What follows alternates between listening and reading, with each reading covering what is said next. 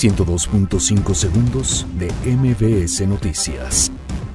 Andrés Manuel López Obrador pide que se lleve a cabo una elección limpia en Puebla. Dan de baja a Policía Federal vinculado al cártel Santa Rosa de Lima. La Procuraduría General de Justicia de la Ciudad de México obtiene nueva orden de aprehensión contra el Alexis, líder de la Unión Tepito. INAI pide a PGR informar sobre fosas clandestinas en la Ciudad de México. Hombres armados plagian a 19 pasajeros de un autobús en San Fernando, Tamaulipas.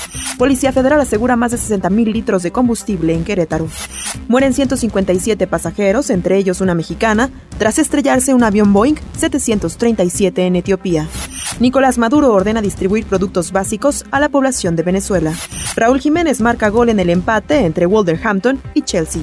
Pumas rescata empate a dos goles ante Morelia en Ciudad Universitaria. 102.5 segundos de MBS Noticias.